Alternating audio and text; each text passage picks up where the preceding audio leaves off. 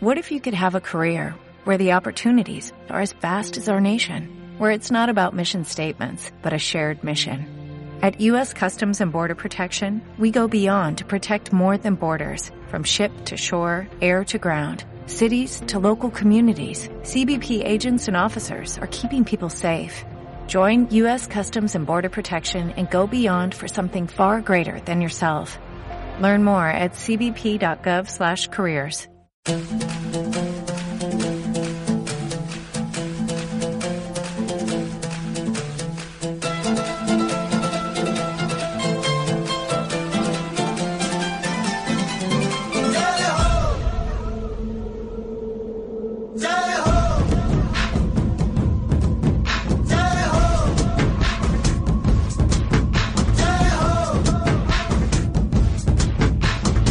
आजा आजा जिंद शामी आने के तले आजा जरी वाले नीले आसमाने के तले जय हो जय हो आजा आजा जिंद Viajamos en Piedra de Toque y ahora es el momento de viajar a la montaña desconocida con personajes desconocidos o secundarios de la historia del alpinismo, como siempre, bajo la guía de Kiko Betelu. Kaiso, Kiko. Kaiso Iñaki. Bueno, ¿a qué lugar nos vas a llevar hoy? Pues mira, el lugar eh, no es desconocido, eh, pero, pero al personaje yo creo que sí, y es uno de esos personajes que realmente eh, yo lo conozco hace mucho tiempo y siempre me ha apetecido y alguna ocasión en algún foro lo he comentado porque me parece esos personajes al que hay que aplaudir y hay que reconocer su mérito que como te digo prácticamente pasó desapercibido. El lugar como te digo no puede ser más conocido porque nos vamos a la cara sur, a la cara suroeste del Everest. Eh, el Everest eh, que, que este año además pues ha sido un poquito eh, de nuevo como si le faltase poca publicidad con esa película no Everest eh, que ha visto tantísima gente y en la que por cierto se refleja bastante bien el tramo más difícil de la ascensión que es eh, curiosamente nada más salir del campo base. El Everest tiene una, una circunstancia que yo creo que se da en muy pocas montañas que es que el tramo más peligroso donde más accidentes hay y donde más alpinistas han muerto de toda su ruta es el, la famosa cascada de hielo.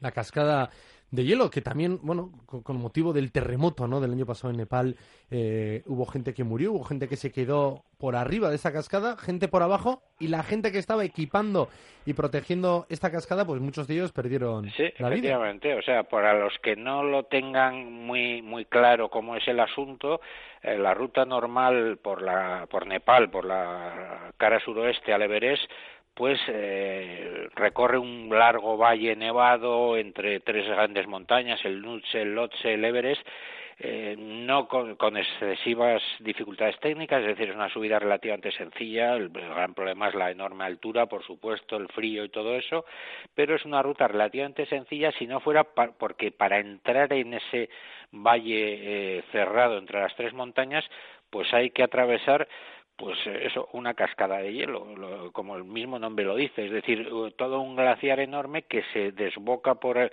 por un desfiladero que se mueve permanentemente, que los bloques, bloques enormes como edificios enteros, pues se están moviendo permanentemente y que cada vez que uno quiere salir del campo base e iniciar la ruta tiene que atravesar esa peligrosa cascada y el personaje que nos traes hoy, por el que estamos hablando de esta cascada. Pues bueno, es efectivamente es, eh, es el personaje que casi nos olvidábamos de nombrarlo, es Michael Westmacott. Cuando la expedición británica de 1953 eh, puso eh, a Hillary Tensen, eh, mundialmente conocidos, ¿no? A partir de ese momento en la cumbre del Everest, eh, eso fue un trabajo en equipo hasta el punto de que como ya eran conscientes de lo que hemos dicho antes del peligro de la cascada eh, encargaron a uno de los expedicionarios a este a este chico que era entonces un chaval muy joven Michael Westmacott buen escalador pero muy joven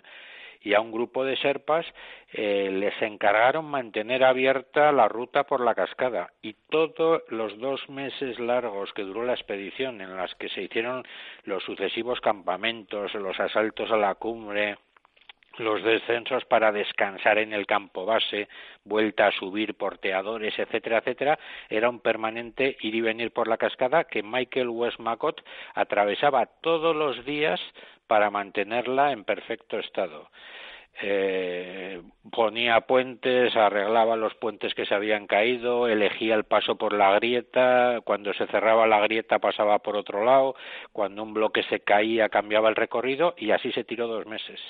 Oye, ¿qué tal fue la historia con él? Claro, Hilary, ¿quién no le conoce, no? Este apicultor neozelandés. Uh, lo mismo, ¿no? Ha, puesto rostro a sellos, plazas, todo. La historia se ha escrito con él y, y poco cualquier persona que conozca la historia del alpinismo pasa por Hilary sí o sí, pero sin embargo por el protagonista de hoy eh, muy poquito requiere su nombre, salvo tú, Kiko, que para ti no era conocido, que ya lo conocías. ¿Qué fue la historia? Pues bueno, su, su vida personal, eh, afortunadamente, pues fue muy agradable. Eh, mm, bueno, era un chico que no tenía demasiadas aspiraciones y, y no, no, realmente eso, no, no se hizo famoso, pero es que además, y yo creo que tampoco lo buscó, eh, hizo una carrera profesional bastante interesante, eh, acabó casándose con una mujer también muy montañera, con lo cual eh, se dedicaron a hacer muchísima montaña. Creo que vivieron en Estados Unidos y allá practicaron muchísimo montañismo, pero vamos, lo cierto es que desde el punto de vista de reconocimiento alpinístico pues no lo tuvo y sin embargo pues bueno pues su labor fue absolutamente fundamental en aquella expedición o sea sin sin ese trabajo pues a saber una expedición que, que no solo eh, tuvo el éxito de la cumbre, sino que tuvo el éxito de que no hubo ningún fallecimiento, lo cual era relativamente raro en aquella época, pues en, parte se lo deben a este, a este alpinista. Un alpinista que también nos sirve para rendir homenaje a, luego a todos los serpas, a todo ese ejército de serpas que está ahora equipando y contraequipando la cascada, ¿no? Que una de sus grietas, tirando escalera, poniendo cuerdas y que se tiran los meses que dure la temporada eh, facilitando el paso ¿no? de todas las expediciones comerciales o no, para que la gente pues, pueda disfrutar del alpinismo más extremo. Efectivamente, una labor que hoy en día, como dices muy bien, la hacen Serpas, a veces alguna expedición, sobre todo de países del este o, o alguna vez yo creo que han sido también coreanos que están allí y que, y que trabajan allí un poquito ya por interés económico, pero bueno, en definitiva una labor que hay que hacer siempre en la, en la cara sur del Everest y que en esa primera expedición de su conquista pues corrió a cargo de un equipo que dirigía este muchacho, Michael Westmacott. Pues nada, aquí un homenaje a Michael, a todos los serpas y también pues un buen rato en el que nos hemos ido fijando en esta cascada de hielo, ¿eh? lo que tiene el Everest. A ver si este año, esta temporada va bien, que el anterior eh, no hubo ninguna cima en el Everest, ninguna expedición, y el anterior, hace dos, hace tres, más de 300 personas coincidieron un día haciendo cumbre, eh, lo que está siendo testigo esta, esta montaña. ¿eh? Pues sí, eh, realmente muchas cosas buenas en la historia del alpinismo, otras cosas no tan buenas y una comercialización que yo creo que a los que nos gusta la montaña un poquito más más íntima pues no, no nos acaba de agradar. Muy bien, Kiko, pues es que ricasco por el personaje de hoy, por la historia y por este rato de montaña. Un abrazo bien fuerte y hasta la semana que viene. Venga,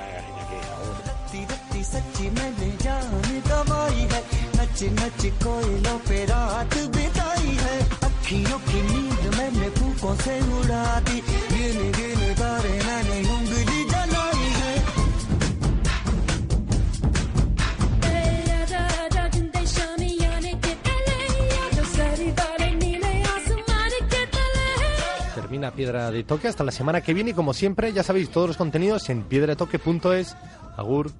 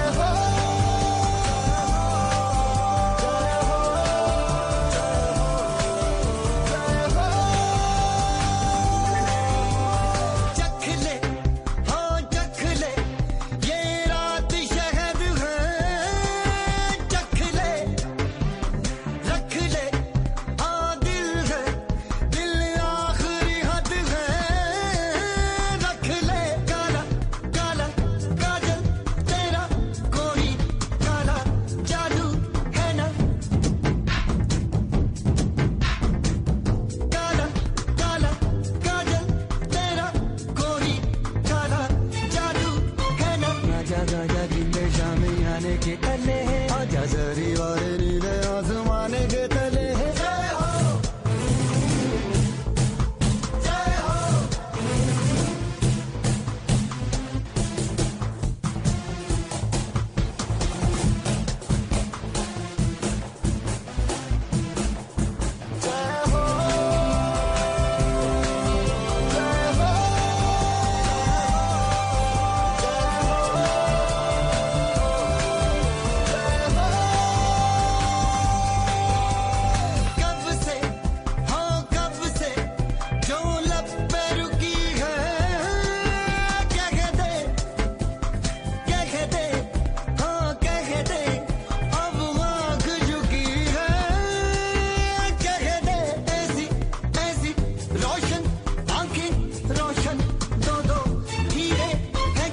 जाना जा जिंदे शामी आने के तले आ जा।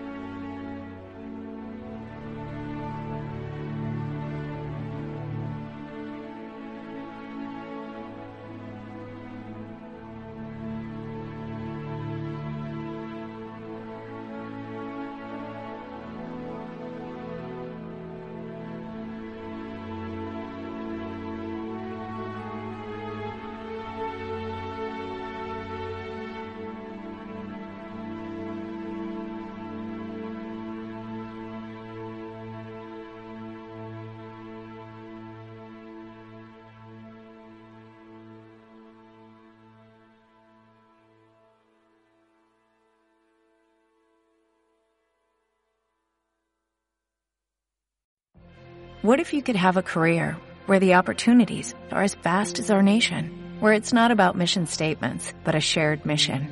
At U.S. Customs and Border Protection, we go beyond to protect more than borders, from ship to shore, air to ground, cities to local communities. CBP agents and officers are keeping people safe. Join U.S. Customs and Border Protection and go beyond for something far greater than yourself. Learn more at cbp.gov/careers.